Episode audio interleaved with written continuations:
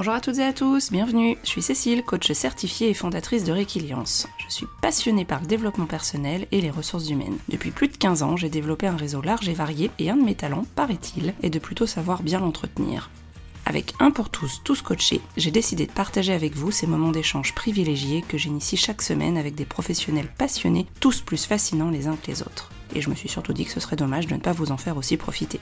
Ce podcast s'adresse à des super coachs, mais aussi à des managers, des professionnels des ressources humaines, en quête d'idées, avides de rencontres et de partage, qui n'ont pas forcément le temps de développer leur réseau et qui veulent quand même découvrir de nouvelles pratiques pour enrichir leur boîte à outils. Si vous avez vous aussi envie de dénicher de nouveaux trucs et astuces d'experts à travers des échanges authentiques et en toute bienveillance, vous êtes au bon endroit. À travers des regards croisés dans des environnements variés, je vous propose de rencontrer des personnalités alignées avec lesquelles nous partirons ensemble à la recherche de pratiques différentes et complémentaires en toute simplicité. Alors, à vos écouteurs, c'est parti pour de nouvelles découvertes. Bonjour Alexia, bienvenue sur Un pour tous, tous coachés. Je suis ravie de t'accueillir aujourd'hui. Tu es la deuxième équipe coach euh, à qui j'ai le plaisir de prêter le micro pour euh, l'interview euh, sur, sur le podcast. Je t'ai rencontré il n'y a pas si longtemps que ça par l'intermédiaire de Rudy, petit coucou Rudy qui a eu son épisode de podcast il n'y a pas longtemps. Et puis on s'est rendu compte qu'on connaissait aussi Thierry, donc coucou Thierry, également sur la partie supervision. Donc nous étions faites pour nous rencontrer. Et euh, je crois que c'est notre deuxième ou troisième échange. Et à chaque fois, on a plein de choses à s'apprendre. On apprend l'une de l'autre et toujours avec un grand enthousiasme et quelque chose de très solaire, de rayonnant. Euh, moi, je trouve ça top toujours d'échanger avec toi. Et je me suis dit que ce serait bien de pouvoir aussi apporter ton éclairage puisque tu fais également du bilan de compétences de l'équipe coaching. Tu, nous en diras plus juste dans, dans quelques secondes. Et le thème du jour, c'est comment utiliser les émotions, les soft skills pour accompagner le travail et remettre les personnes au travail, bien sûr en lien avec l'équipe coaching et la posture non verbale. Tout un programme que j'ai hâte de partager avec toi. Euh, donc voilà pour la petite minute d'introduction. Et l'idée, c'est de te laisser la parole, que tu puisses nous dire ce que tu as envie de nous dire en complément, parce que j'ai été très rapide, très succincte sur la présentation, mais il y a peut-être des choses que tu as envie de partager avec nos auditeurs. Eh ben, merci Cécile euh, déjà pour cette présentation. Moi, je suis ravie d'être là aujourd'hui et de pouvoir échanger euh, le micro avec toi. C'est mon premier podcast, donc c'est à la fois de l'émotion, de l'envie, de l'énergie et plein de choses qui passent. Pour compléter ta présentation qui était déjà assez, euh, assez complète hein, sur aujourd'hui ce que je propose, moi j'aime à dire que ma mission aujourd'hui, ce que j'ai envie de transmettre, c'est de faciliter la rencontre avec soi. Donc toutes les personnes que j'accompagne, c'est un petit peu dans cette dynamique-là que je vais les accompagner, que ce soit via le bilan de compétences, le coaching ou ben, l'équi-coaching, qui pour moi, grâce aux chevaux, on va encore renforcer cette connexion à soi-même.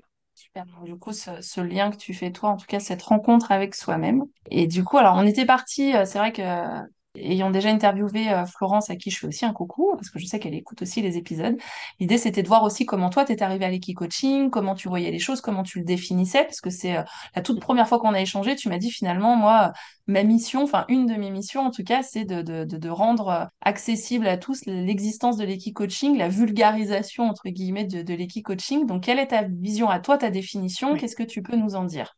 Mmh. Alors ça, c'est déjà, tu l'as bien dit, un de mes projets, une de mes ambitions aujourd'hui, euh, c'est de pouvoir dire que peut-être que les coaching deviennent le futur yoga, euh, que le mot devienne euh, dans le jargon quotidien de la moitié, une bonne partie des Français et que chacun puisse savoir que ça existe et que ça leur est disponible. Et pour ça, ben, c'est important effectivement de savoir pourquoi venir voir un coach et déjà, ben, qu'est-ce que c'est coaching donc, coaching c'est un accompagnement facilité par le cheval, qui s'adresse aussi bien à des cavaliers qu'à des non-cavaliers, à des personnes comme toi et moi, donc principalement des adultes ou des adolescents qui se questionnent sur leurs problématiques de vie personnelle et professionnelle. On ne monte pas sur le cheval, tout se passe à pied, de façon à vraiment avoir cette relation d'égal à égal avec le cheval. Et on va travailler eh ben, sur la posture, donc qu'est-ce que le cheval dégage, euh, sur la communication non verbale, sur la confiance, le rapport à l'autre, etc. Et pourquoi on va utiliser le cheval dans un accompagnement? Parce qu'on aurait pu aussi utiliser un autre animal, hein, comme un, chien par exemple, qui peut être aussi utilisé dans d'autres cadres de médiation. C'est que déjà, le, le cheval, il y a le côté imposant. On a un animal qui fait à peu près 500 kilos en face de soi certaines personnes peuvent avoir une appréhension, donc c'est important aussi de questionner cette appréhension, cette peur, ou au contraire cette envie d'aller vers l'animal. Et aussi, historiquement, le cheval, c'est quand même un animal de proie, ce qui veut dire dans la nature, c'est que c'est lui qui se fait manger. Ça peut paraître surprenant parce qu'il est quand même assez imposant, mais c'est une réalité.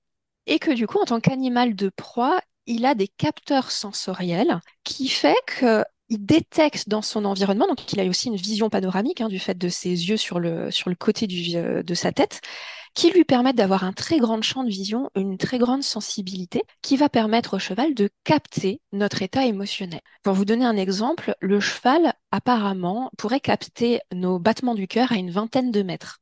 Donc un cheval, avant même qu'on rentre en relation physique avec lui, avant qu'on le touche, il sait déjà avec quoi on vient. Et c'est cette sensibilité-là que je vais, moi, en tant qu'équicoach, utiliser dans mes accompagnements. Et en fonction de comment réagit le cheval en interaction avec une personne, eh ben, je vais aller questionner ce qui passe pour mettre l'inconscient en conscience. Ok, super. Merci déjà de cette, euh, de ta définition avec le, côté exemple, j'étais pas du tout, je savais pas du tout que le cheval pouvait détecter euh, les battements de cœur à, 20 mètres. Donc euh, ouais, hyper, euh, hyper intéressant. Ça montre tout de suite la puissance aussi de, de l'interaction et de ce que tu utilises toi comme matériau en coaching. J'imagine qu'il y a aussi toute l'observation de ce qui se passe, de ce qui se joue. Tu nous en diras peut-être plus sur la partie non verbale quand on arrivera sur cette partie-là. Mais, mais chouette et merci de ta définition, de ce partage de ta définition. Comment t'es arrivé à l'équi-coaching finalement? C'est quoi ton parcours et qu'est-ce qui fait qu'aujourd'hui tu proposes l'équi-coaching, entre autres? Parce que j'ai bien compris que c'était pas la seule chose que tu proposes. Alors pour moi, j'ai envie de dire, ça a été un long chemin intérieur d'introspection. Dans ma tête, je m'étais toujours dit que j'aurais deux métiers.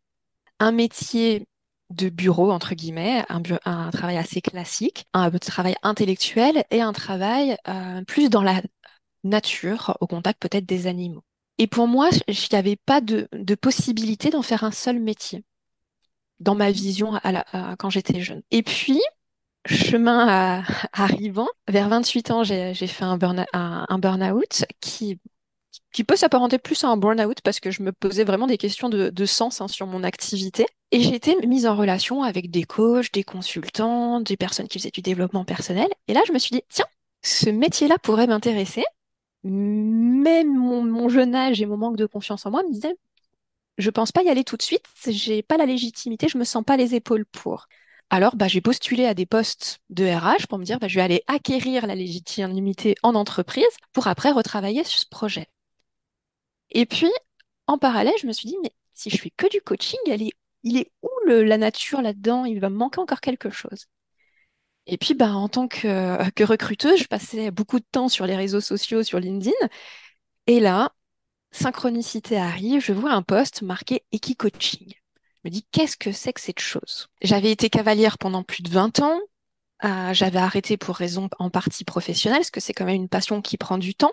Et je sentais que cette reliance à l'animal me manquait depuis un certain temps, que j'avais envie de m'y remettre et que j'avais envie de m'y remettre autrement. J'avais fait de la compétition pendant des années, j'avais euh, voilà eu beaucoup de chevaux euh, en pension que je montais, qui vivaient au box, etc. Et je voulais autre chose. J'avais envie de créer une, relation plus authentique, plus naturelle. Et donc, je vois ce poste, je contacte la personne, elle me dit bah je suis en région lyonnaise et je forme des équicoachs, la formation commence le mois prochain. Et là, je me dis je crois que j'ai trouvé comment relier les deux activités auxquelles je ne pensais pas qu'il pouvait avoir de lien. Avoir une activité qui puisse être faite en bureau ou dans un autre environnement avec mon intellect et un peu dans le mental, et une autre où on passe beaucoup plus dans le corporel, dans l'émotion, dans l'intuition, en présence du cheval.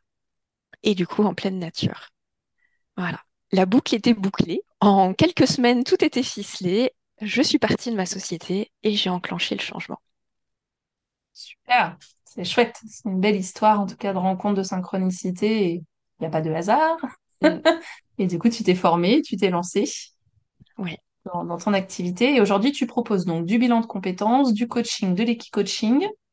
Est-ce que j'ai oublié quelque chose ou est-ce qu'on est sur ce triptyque-là, du coup?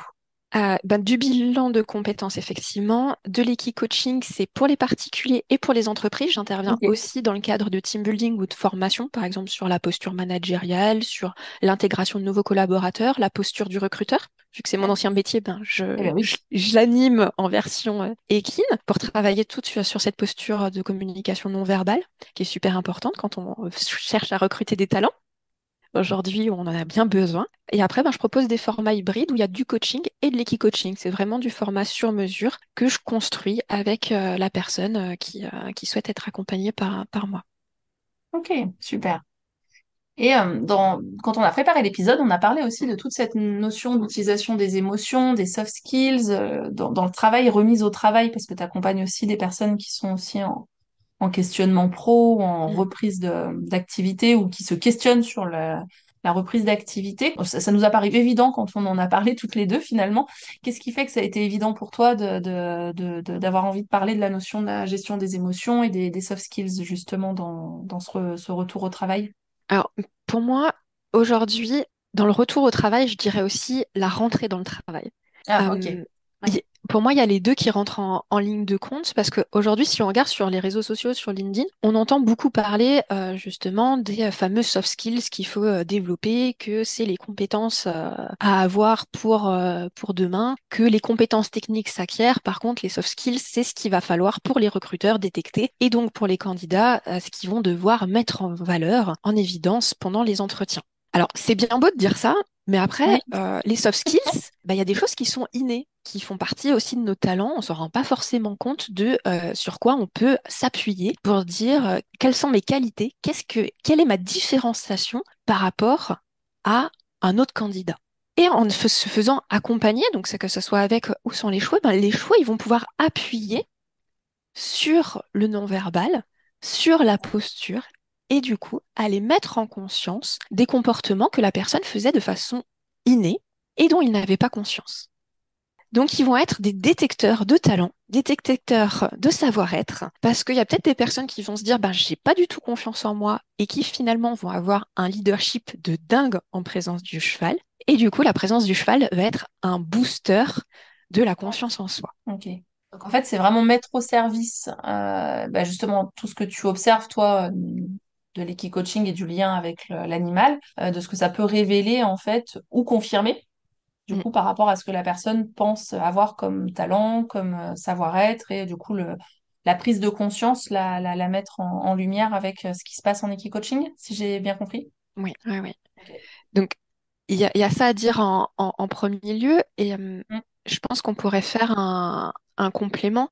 Aujourd'hui, pour moi, hein, dans le, voilà, tu, tu, tu peux me dire si tu n'es pas d'accord à- à- avec moi, dans ma vision un petit peu du, du monde de, de l'emploi, euh, on est dans un monde qui évolue quand même très vite, où le numérique a quand même beaucoup bouleversé euh, nos, pratiques. Euh, moi, je le vois en tant que, recruteuse, mais aussi en tant que, candidate il y a quelques années. Il y a 15 ans de ça, je faisais mes premières lettres de candidature en lettres papier que j'envoyais par la poste. Euh, aujourd'hui, je pense qu'il n'y a aucun candidat qui va s'amuser à rédiger sa lettre par papier et l'envoyer. Donc, on voit bien que le monde de travail a évolué très vite et que donc un collaborateur aujourd'hui a aussi ce besoin euh, d'évoluer, de s'adapter dans le monde de l'entreprise. Et que pour pouvoir s'adapter au monde de l'entreprise, il a déjà besoin de savoir de qu'est-ce qui lui convient ou pas. Et aussi de savoir ben, qui il est. Parce que s'il n'a pas de, de connaissance de quels sont les l'environnement qui va lui convenir, euh, quelles sont les compétences sur lesquelles ça va lui coûter en énergie ou au contraire ça va lui faire gagner en énergie, et ben tout ça, c'est peut-être qu'à un moment donné, il va se retrouver dans des postes où son mental lui a dit c'est le poste pour toi parce que ça fait bien sur le papier, parce qu'il avait les compétences, parce qu'il avait le talent pour y aller, mais qu'au final, il ne prend aucun plaisir à exercer ce métier. J'ai vu des personnes qui avaient des postes de DAF, de directeur financier, qui à un moment donné se sont dit mais pourquoi j'ai fait ça? J'ai toujours détesté les chiffres. Et c'est ce questionnement que je trouve intéressant aussi de, se poser aujourd'hui. Et comme le cheval, lui, il est dans son authenticité, il est dans l'instant présent, autant on peut mentir à un coach, autant on ne peut pas mentir à un cheval. Un cheval, si on reste dans notre mental et si on se raconte nos propres histoires, auxquelles on a envie d'y croire, le cheval, on va être sûr qu'il va manifester des comportements que forcément je vais être à un moment donné amené à interroger, à questionner, parce qu'il va, le cheval va s'agiter, il va partir, il va tirer sur la longe, il va prendre un objet, il va le lancer en l'air. Il va avoir des comportements qui me montrent qu'il y a une certaine agitation et que l'agitation du cheval peut refléter l'agitation qui se passe à l'intérieur de la personne et peut-être même qu'il y a un, conflit euh, ignoré par la personne. Ouais, c'est vraiment beaucoup d'observations là-dessus. Ça fait écho vraiment à ce qu'on se dit depuis le début de l'enregistrement finalement, le côté non-verbal, observation, détection de, de ces signaux faibles, ou en tout cas que toi, tu, Mm. qui ne sont pas des signaux faibles quand tu es en présence du, euh, du cheval finalement. Mm. On avait aussi parlé de, du côté du justement détection des valeurs, des émotions, des soft skills, enfin, de manière globale. Là, tu as parlé euh, soft skills, euh, notamment leadership ou autre. J'imagine qu'il y a d'autres choses qui peuvent aussi se Oui. détecter.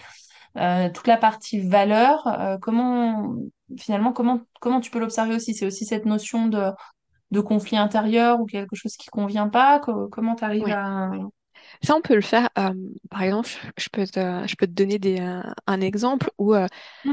on, on peut travailler euh, donc une partie en salle en demandant ben, pour toi quelles sont les, les valeurs qui, qui vraiment te semblent importantes pour toi. Et une fois qu'on a identifié les valeurs, on va aller les tester en présence du cheval. Donc je vais dire, ben, vas-y, prends plusieurs objets dans la carrière qui pour toi représentent tes valeurs et on va les disposer dans la carrière. Et on va faire passer le cheval autour de ces objets-là et je vais connecter la personne en disant, bah, toi, comment tu te sens en présence de cet objet qui représente telle valeur? Puis des fois, la personne va me dire, ah, mais je me sens super bien. Et là, le cheval, il va donner des grands coups de pied dans le bidon, il va, il va s'agacer. Et je est-ce que c'est si simple pour toi de vivre avec cette valeur actuellement? Voilà. Et en fait, à chaque fois, voilà, je vais questionner à chaque fois la personne, dans sa tête, dans son corps, dans son cœur, et aussi m'appuyer sur l'observable du cheval et ce que lui manifeste. Ok. Bah, merci pour l'exemple parce que du coup c'est très parlant. Enfin, je pense en tout cas quand on est extérieur à, à tout cet environnement-là, euh, ça peut effectivement donner des, Mm. voilà, des, des signes et des indicateurs. Euh, Autant voilà, émotion, j'avais bien capté le comment on pouvait effectivement détecter. Soft skills, j'avais fait le lien. Et valeurs, j'étais curieuse. Donc merci d'avoir répondu à ma curiosité sur plaisir. Et on avait parlé aussi de posture non verbale. Alors, on en parle depuis tout à l'heure. Qu'est- Qu'est-ce qui, quand tu dis posture non verbale, ça va être de la personne, du cheval, les deux ensemble, de, toi dans ce que tu observes? Comment, euh, c'est quoi, comment tu, comment tu fais finalement? Alors, Je peux te donner déjà un, un exemple euh, de posture non verbale entremêlée. Je t'explique, parce qu'on avait parlé aussi par rapport à la reprise du travail. Ouais. Une cliente qui vient, qui est en situation de burn-out depuis plusieurs mois et qui me dit, ça y est, maintenant, je suis prête, à la- je veux retourner à l'action, je veux reprendre le travail euh, dans les semaines qui viennent. Ok. Je lui propose alors de, de la mettre en lien avec une jument, que, on lui met le licol, je la mets dans la carrière et je lui dis, ben, je t'invite à te connecter à la jument et à lui proposer de marcher avec toi. Pendant une heure, la jument n'a pas bougé un sabot. Mm. Donc, ce que j'ai questionné, euh, là, c'était, OK, la jument ne bouge pas. Qu'est-ce que ça me dit sur toi? Et on a questionné au final, est-ce que c'est sa tête qui avait envie de bouger? Oui, c'est son mental qui lui disait, euh, et son ego, sa, culture, son éducation qui lui disait, ben c'est pas bien euh, d'être en arrêt maladie, faut retourner vers l'emploi, etc. Et au final, son corps qui lui disait, eh ben moi je suis fatigué.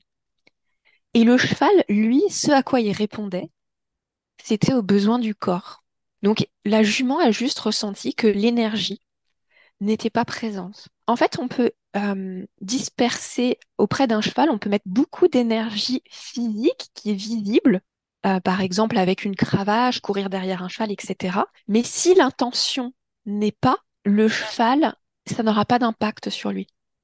C'est comme euh, l'exemple de, tu sais, dans, dans la savane, on voit souvent dans les, euh, dans les reportages animaliers, le lion, et puis à côté, on a un zèbre qui vient s'abreuver.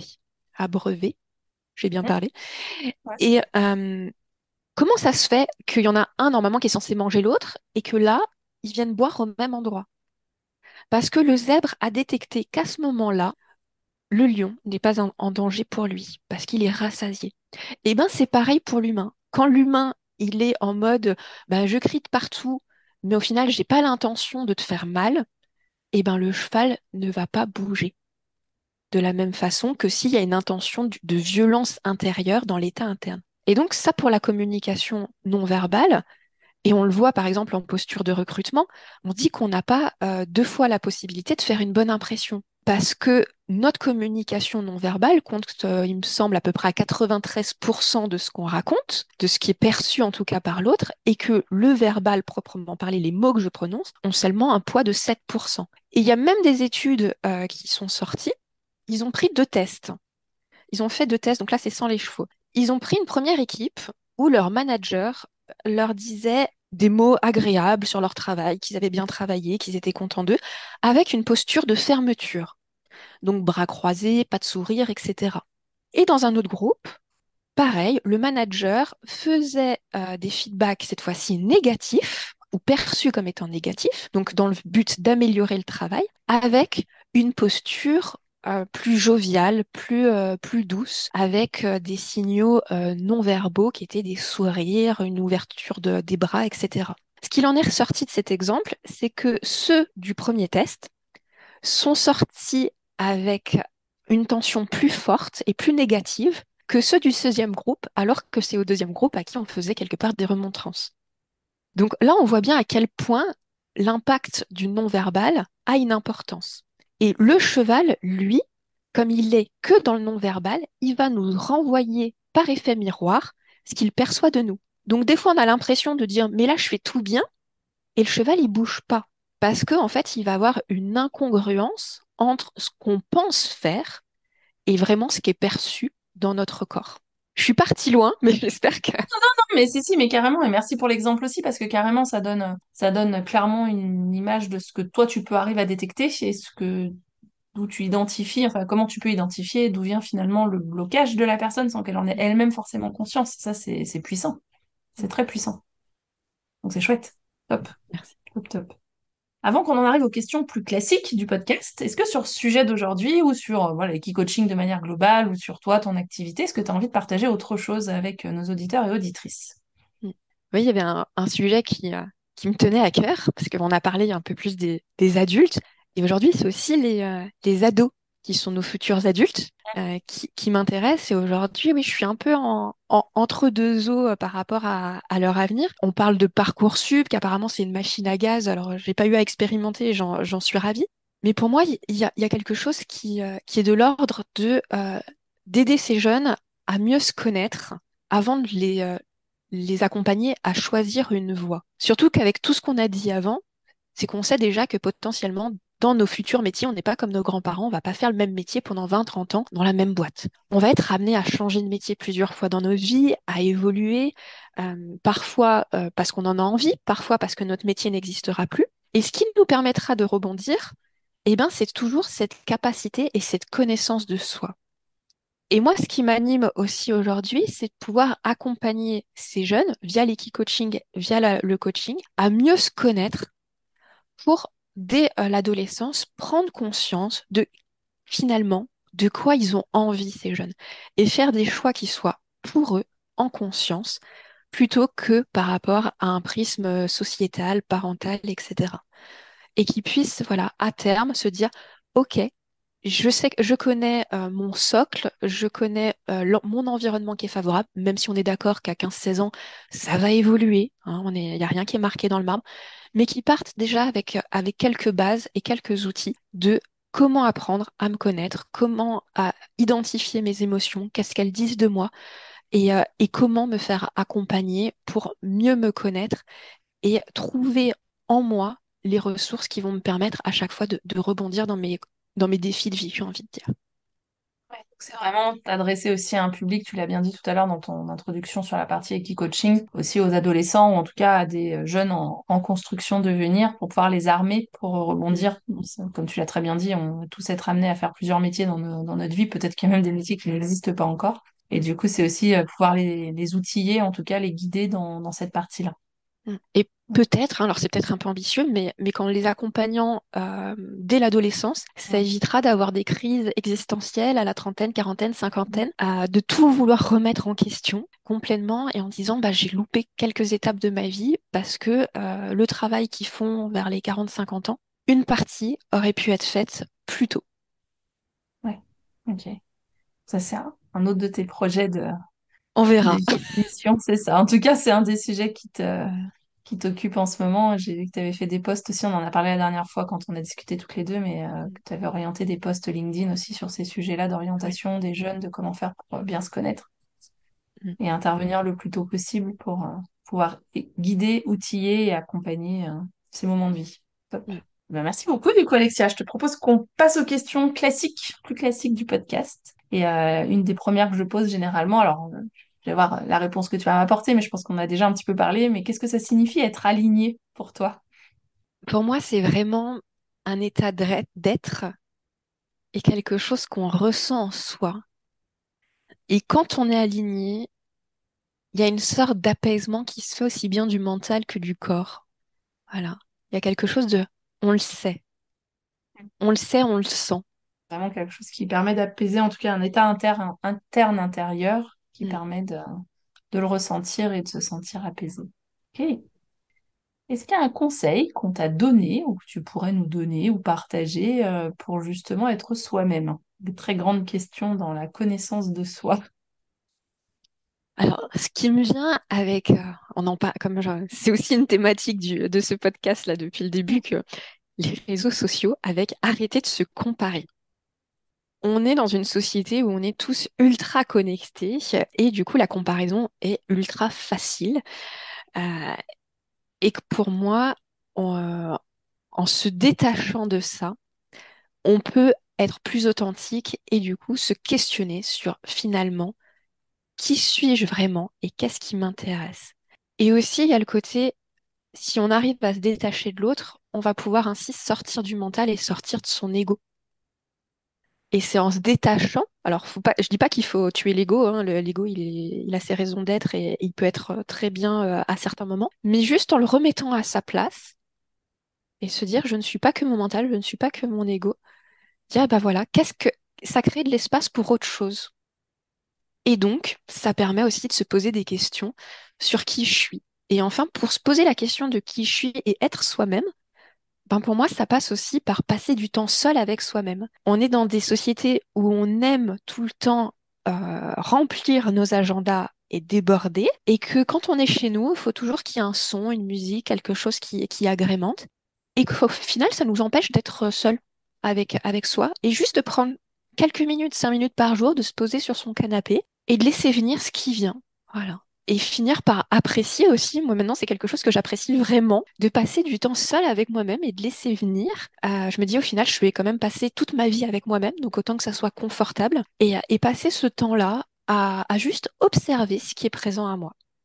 Prendre ces temps de, j'ai presque envie de dire de méditation intérieure, introspection intérieure en tout cas sur, euh, sur ce temps-là, prendre du temps avec soi-même et se distancier du côté euh, comparaison. Tu l'as introduit parfaitement, mais du coup, la question d'après, c'est comment est-ce que tu entretiens ton réseau? On a parlé des réseaux sociaux, mais de manière globale, comment Oui. est-ce que toi, tu en- entretiens ton, ton réseau? C'est quoi d'ailleurs ton réseau? Alors, C'est qui? bah, y, il y en a plusieurs. Parce que déjà, j'ai ma déformation professionnelle de mon ancienne vie, qui était LinkedIn, où j'étais euh, quand même très présente sur, euh, sur les réseaux sociaux pour pouvoir euh, recruter. Après, ce que je me suis rendu compte en me lançant dans l'entrepreneuriat, c'est que bah, déjà, un réseau, c'est bien beau d'avoir beaucoup de personnes dans mon réseau, mais si je les connais pas personnellement, que j'échange pas régulièrement avec eux, au final, est-ce que c'est vraiment du réseau? Voilà, c'est un Bonne question. nombre sur, sur, un, sur un, un profil LinkedIn. Donc ça, c'est le premier chose où pour moi, c'était un réseau passif plus ou moins. Donc il y a ce premier aspect de réseaux sociaux et, euh, et au final de comment je l'alimente, qu'est-ce que j'ai envie de transmettre à travers ces réseaux et pourquoi je le fais, quelle est la finalité, est-ce que c'est pour transmettre une information, est-ce que c'est pour me mettre en visibilité, est-ce que euh, c'est pour avoir des clients, etc. Avec quelle intention à chaque fois je, je communique sur les réseaux? Donc ça, c'est le premier aspect de réseau. Et après, moi, je me suis rendu compte que pour moi, dans l'entrepreneuriat, entreprendre, c'est aussi des fois euh, avoir un sentiment de solitude. Parce qu'on peut entreprendre en étant, bah, je passe beaucoup de temps, euh, soit avec les chevaux, soit devant mon, PC, ou avec, avec mes clients. Mais au final, j'ai aussi besoin d'interaction sociale comme avant avec des collègues euh, quand j'étais en, en entreprise. Et que pour moi, c'est ça aussi qui est important, c'est créer du réseau physique. Donc, ça veut être participer à, à des networking entre entrepreneurs, des réseaux de pairs, de coachs, etc., des key coachs, et toujours être dans cette synergie et dans cet échange, dans ce partage, aussi bien des réussites que des moments de difficulté et pouvoir aussi s'entraider. Pour moi, aujourd'hui, je dirais que le réseau est indispensable à l'entrepreneuriat et que pour moi, un réseau, pour être utile, entre guillemets, il faut le rendre vivant. Donc, c'est toujours... euh, moi, je me suis rendu compte que j'adore mettre les gens en relation et que euh, en connaissant la personne, en connaissant son activité, en connaissant son besoin, je vais pouvoir la mettre en relation avec d'autres personnes de mon réseau parce que je sais que ça va pouvoir matcher. Et c'est là que pour moi que ça devient intéressant. C'est un peu comme une, le mythique du, du réseautage de l'entrepreneur. C'est comment je mets en lien des personnes. Et, et pour moi, c'est d'une richesse qui est ultra forte. Et après, les retours que j'en ai, ben, moi, je, j'adore quand les gens me disent, ah, ben, on a créé un partenariat, il y a quelque chose qui s'est mis en place, etc. Ben, moi, j'en suis, euh, j'en suis ravie. Ouais, c'était vraiment ta manière. J'aime bien la notion de, enfin, en tout cas, les nouvelles sur le podcast. Après, chacun a sa définition de- du réseau, qu'est-ce qu'on en fait. Et toi, ce que je retiens, c'est ce côté, euh, le rendre réel, le rendre physique, Mm, le rendre, euh, passer du virtuel au, à créer du lien, mais un vrai lien, du coup, pour mettre en, en contact et qu'il y ait des choses qui se, qui émergent de ces mises en contact, mais cette mise en mouvement. Mm. Et puis, bah, il reste une question aussi qui est, euh, un livre, une BD, un bouquin, euh, du moment, pas du moment, que tu nous recommanderais ou qui en tout cas t'a animé ou toi ou te, te plaît, qu'est-ce que, qu'est-ce que tu pourrais nous conseiller? Alors, je peux te parler du, du dernier livre que j'ai terminé la, la semaine dernière, Ouais. euh, qui a été, euh, qui a été qui est bien connu hein, quand même, parce que c'est Kilomètre Zéro. Euh, si je dis pas, j'écorche pas son nom, c'est Maud Ankawa. Hum, Ça doit être ça. Pourquoi j'ai bien aimé ce livre? Parce que il y a déjà un côté accessible. C'est, on va dire, une sorte de développement personnel agrémenté euh, de romances, d'histoires, etc., qui le rend facile à lire et accessible, et à chacun est libre de, le comprendre au niveau qu'il a envie de le comprendre. Il y a aussi dans, ce- dans cet ouvrage la métaphore de la montagne, qui hum. a un chemin très intéressant au niveau de, de l'objectif. Est-ce que, ben, au final, c'est l'objectif qui est le plus important ou le chemin parcouru? Ouais. Et euh, et il y a aussi un passage du livre, alors qui, est- qui est assez connu, où, où- où j'avais envie de partager euh, avec toi. C'est la métaphore des gros cailloux, Hum, qui a été repris euh, à, à maintes reprises, hein, qui, qui est assez connu. C'est l'idée que on prend un bocal et à côté de ce bocal, on va y mettre euh, des gros cailloux, des graviers, du sable, de l'eau. Si on commence à remplir le bocal par l'eau ou le sable, il y aura plus de place pour les cailloux et le gravier. Par contre, si on commence par les, euh, gros cailloux, eh ben, on pourra rajouter du gravier, on pourra rajouter du sable, on pourra rajouter de l'eau. Et c'est vraiment cette métaphore, donc au final, ces gros cailloux, si c'était vraiment les choses indispensables à notre vie, eh ben, quelles seraient-elles? Plutôt que vouloir les meubler de choses futiles euh, et de choses qui nous prennent du temps, comme le sable, et qui sont aussi volatiles, eh ben, qu'est-ce qu'on peut, sur quoi on peut s'appuyer? Est-ce que euh, c'est nos gros piliers de vie? Est-ce que c'est notre santé, la famille, le travail, etc. Chacun est libre d'y mettre les gros cailloux qui lui correspondent. Et, à- et pour moi, c'est aussi une invitation à revenir à l'essentiel et de se poser régulièrement cette question, surtout pour les personnes dans nos sociétés où on se dit, j'ai pas le temps. Et ben, à hum. chaque fois qu'on se dit, j'ai pas le temps, remplacer cette phrase par je ne prends pas le temps. Et au final, qu'est-ce qui nous arrange? Qu'est-ce qu'on y gagne en ne prenant pas le temps de faire cette action-là? Et remettre l'essentiel dans son bocal pour après avoir le temps pour le reste? Merci de ce, de ce partage. C'est génial du coup. hein. J'ai parlé de Modankawa hier. euh, J'ai fait un brunch avec une copine, coucou Amel. Euh, et du coup, on a parlé justement. Elle m'a dit elle a sorti Modankawa un troisième bouquin que j'ai commandé hier soir. Donc euh, normalement, il devrait être dans ma boîte aux lettres d'ici demain. Et effectivement, c'est euh, de très beaux ouvrages. Et, euh, et, et j'avais, tu vois, j'avais oublié que sur euh, Kilomètre, dans Kilomètre Zéro, il y avait cette métaphore avec les cailloux qui effectivement est, est très parlante et que tu exprimes. Très bien, donc merci de ce rappel aussi de, de ce, voilà, de ce qu'on trouve dans cet ouvrage et, euh, et c'est très joliment romancé. Il y a Respire aussi et je cherchais le titre du troisième, je l'ai pas, je l'ai pas retrouvé, Plus jamais sans moi. dans. Oui, voilà, parfait. Tu l'as lu déjà? Pas encore, mais il est Pas dans ma encore? to-do. Il est dans ta Ok. Moi, j'en ai encore un à... j'en ai un à lire avant, mais du coup, euh, c'est un, des prochains. Et, euh, et c'est chouette. Et ouais, c'est, euh, je, je sais plus qui, sur un des podcasts qui va sortir, bah, juste, je crois que c'est un ou deux épisodes avant toi, du coup, là, dans, dans la, dans la liste de diffusion, on a aussi parlé, mais je crois qu'on a parlé de Respire, on n'a pas parlé de, Kilomètre Zéro. Donc, c'est chouette. Je vais remettre la trilogie de Modankawa pour sponsoriser l'accessibilité au développement personnel et à la connaissance de soi. Je trouve que c'est, c'est très, très chouette. Très, Bah, dans, les autres ouvrages hein, que j'aime beaucoup en Ouais. orienté développement per- personnel, bon, il y a tous ceux de, de Laurent Gounel. Mm. Et particulièrement, si je, je pense que c'est le premier que j'ai lu qui m'a le plus marqué parce que c'est arrivé à un moment de ma vie où j'avais besoin de l'entendre. C'était Les Dieux voyagent toujours incognito. Ouais, ouais. Et celui-là, pour travailler l'estime de soi, la confiance en soi, il est, euh, il est quand même top. Il est top. Ouais, ouais. Bah, tu vois, bah, l'épisode qui est sorti, on, enregistre aujourd'hui le 13 mars, l'épisode de Christelle est sorti ce matin. Et justement, on parle de Laurent Gounel. Alors, on a fait, j'ai fait un global, euh, je crois que j'ai renvoyé sur la page directement du site euh, de l'auteur. Mais effectivement, les dieux euh, voyagent toujours incognito. Je crois que c'est, j'ai commencé Gounel par là aussi il y a quelques années. Et c'est un, un joli un démarrage de chemin dans le développement personnel. Mais top, top, top, top. Ouais, super. Le temps passe à toute allure, comme à chaque fois qu'on échange toutes les deux. Est-ce que justement sur l'épisode, il y a quelque chose d'autre que tu souhaites partager avec nos auditeurs, auditrices avant qu'on qu'on rende l'antenne?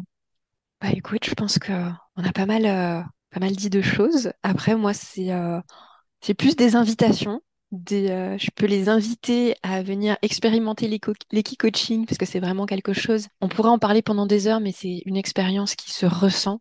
Voilà, donc, donc vraiment, c'est une invitation à, à venir découvrir par les sens cette, euh, cette approche. Et la deuxième invitation que j'ai envie de faire pour moi, c'est, euh, toujours oser. Hmm. Oser en partant de son centre, si c'est juste pour soi, oser. Ok, Alors, je vais rester sur ces deux belles invitations. Et encore un immense merci à toi euh, pour avoir pris de ton temps et pour avoir partagé tes passions, j'allais dire ta, mais je vais, je vais mettre au pluriel, tes passions, Merci à toi pour l'invitation. continuer à, voilà, continuer à réfléchir à tout ça. Et chouette, merci beaucoup en tout cas pour, euh, pour tout ça. Je te souhaite euh, une très belle fin de journée et je dis à, à très vite à nos auditeurs. Merci Cécile. Merci d'avoir écouté l'épisode jusqu'au bout. J'espère que l'échange vous a plu. N'hésitez pas à aller sur la page du podcast Un pour tous, tous coachés sur le site www.requiliance.fr. Je compte également sur vous pour déposer vos 5 étoiles et votre avis sur votre plateforme préférée d'écoute. Cela permettra à de nouvelles personnes de découvrir plus facilement le podcast et d'agrandir la communauté. Encore merci et à très vite pour de nouvelles aventures.